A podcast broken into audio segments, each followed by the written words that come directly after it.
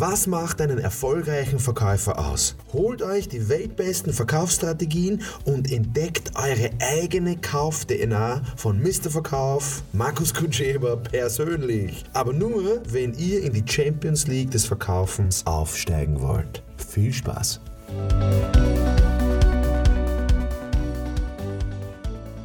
Also jetzt kommt mein Lieblings, einer meiner Lieblingsthemen, wenn nicht das Lieblingsthema. Wir müssen unsere Kunden die Vorteile aufzeigen. Also das ist ja der größte Blödsinn, die's, die jemals ein Verkäufer, ein Dienstleister, also irgendwer, der irgendwas verkaufen will, dass man die Vorteile aufzeigen muss. Ich höre das fast täglich. Seit zwölf Jahren in, in Seminaren, bei Kunden, in Besprechungen, immer so, das ist wirklich ein Irrglaube. Wir müssen die Vorteile aufzeigen. Das ist doch ein Blödsinn. Also, wenn ich jetzt dir die Vorteile aufzeige von dem, was ich zu verkaufen habe, also ich stehe jetzt gerade im Studio und da steht jetzt gerade ein Mikrofon, das heißt der Rode, gerade dass ich es lesen kann. Und wenn ich dir jetzt äh, die ganzen Vorteile aufzähle, ja, dieses Rode Mikrofon kann das, das, das, das, das, das, das, das interessiert kann. Warum? Weil kaufen tut immer derjenige, der selber drauf kommt, was er für einen Vorteil kriegt. Das heißt, und, und, und das ist eben das Spannende. Wie schaffe ich es, dass ich dich antrigger, dass ich dich antease, dass ich die Aufmerksamkeit bekomme, dass du selber drauf kommst, welcher Vorteil für dich relevant ist. Weil nur wenn ich es dir präsentiere, jetzt im Internet oder im Gespräch oder in einem Video, das, du wirst ja nur skeptisch. Du, du, du wirst ja nur skeptisch, gerade in diesem Internetzeitalter, wo man ja alles nachverfolgen kann, wirst du skeptisch. Ähm, ja, also jede Art von Werbung, die irgendwie sagt, das sind die Vorteile, pff, ist, ist, ist, einfach, ist einfach nicht kaufförderlich. Ja, also gibt es viele, viele Beispiele. Zum Beispiel, ein Pharmavertreter geht zum Arzt und sagt so, Lieber Herr Arzt, jetzt rede ich dich mal in Grund und Boden, was das neue Produkt alles für Vorteile hat. Spätestens nach, der, nach, der, vierten, fünften Sekunde schaltet der Arzt auf Durchzug und sagt, ja, ja, weiß ich eh. Obwohl er es nicht weiß, aber äh, kein Mensch möchte etwas verkauft bekommen. Das ist einfach die, die, die Geschichte. Kein Mensch auf dieser Welt möchte irgendetwas verkauft bekommen, sondern jeder Mensch möchte kaufen. Und zwar kaufen nach seinem Gefühl, kaufen nach seinem Bedürfnis, kaufen nach seiner Lösung, kaufen nach seinem Kopf, nach seiner Idee.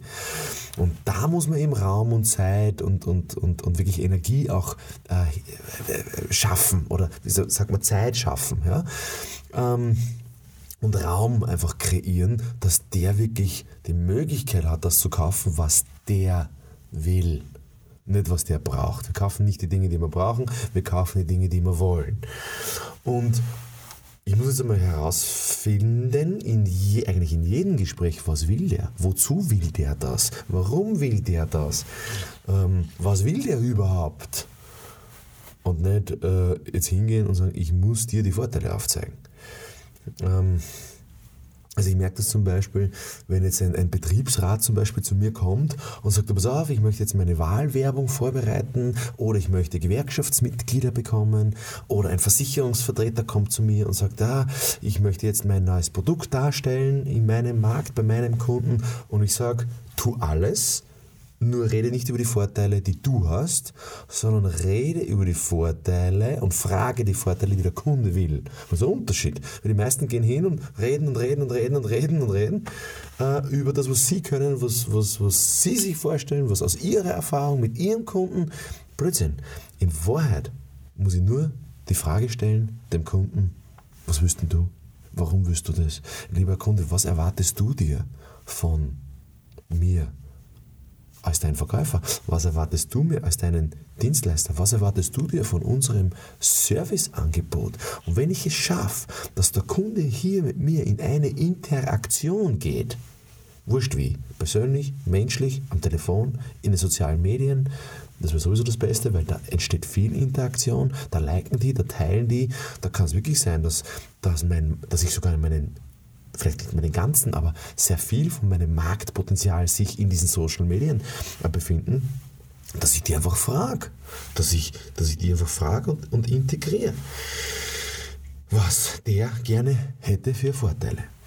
So, ähm, wenn irgendwer sagt, wir müssen unsere Kunden die Vorteile aufzeigen, dann erachte ich das als den falschen Weg. Ich würde aber sehr wohl sagen, dass wir Aufmerksamkeit brauchen auf unsere Position im Markt.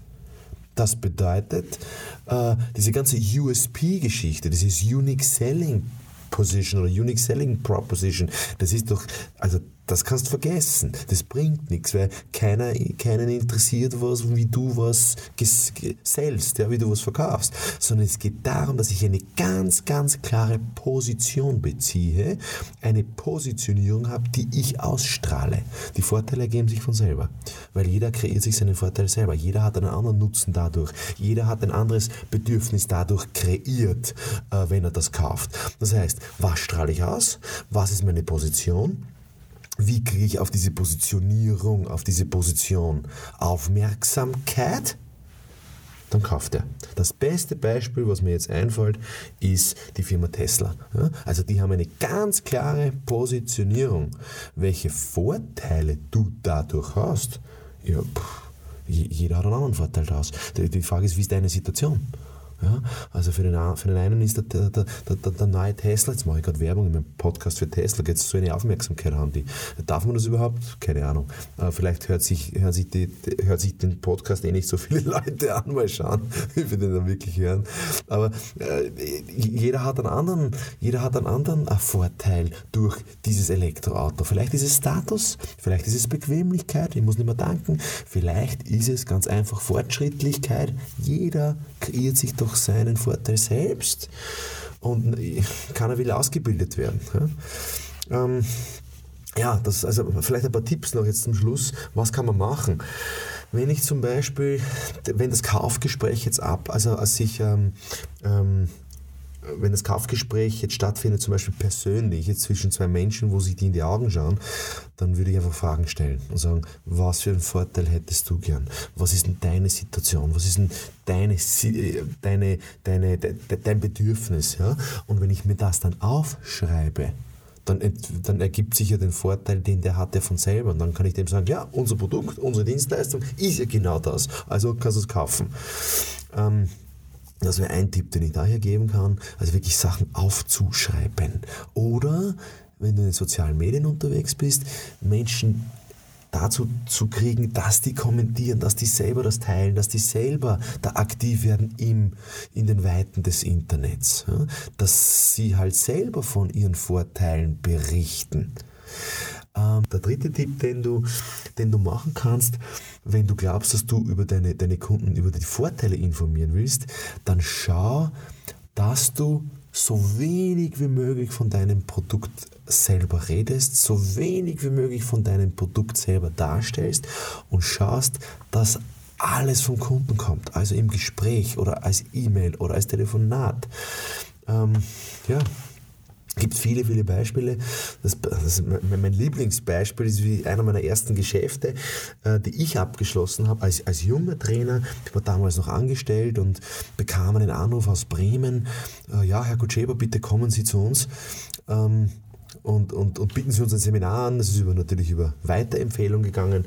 Und ich komme, stehe bei diesem Geschäftsführer und er sagt so, naja, Herr Kutscheber, was sind denn die Vorteile bei Ihnen? Warum soll ich Sie kaufen? Warum soll ich Sie einkaufen?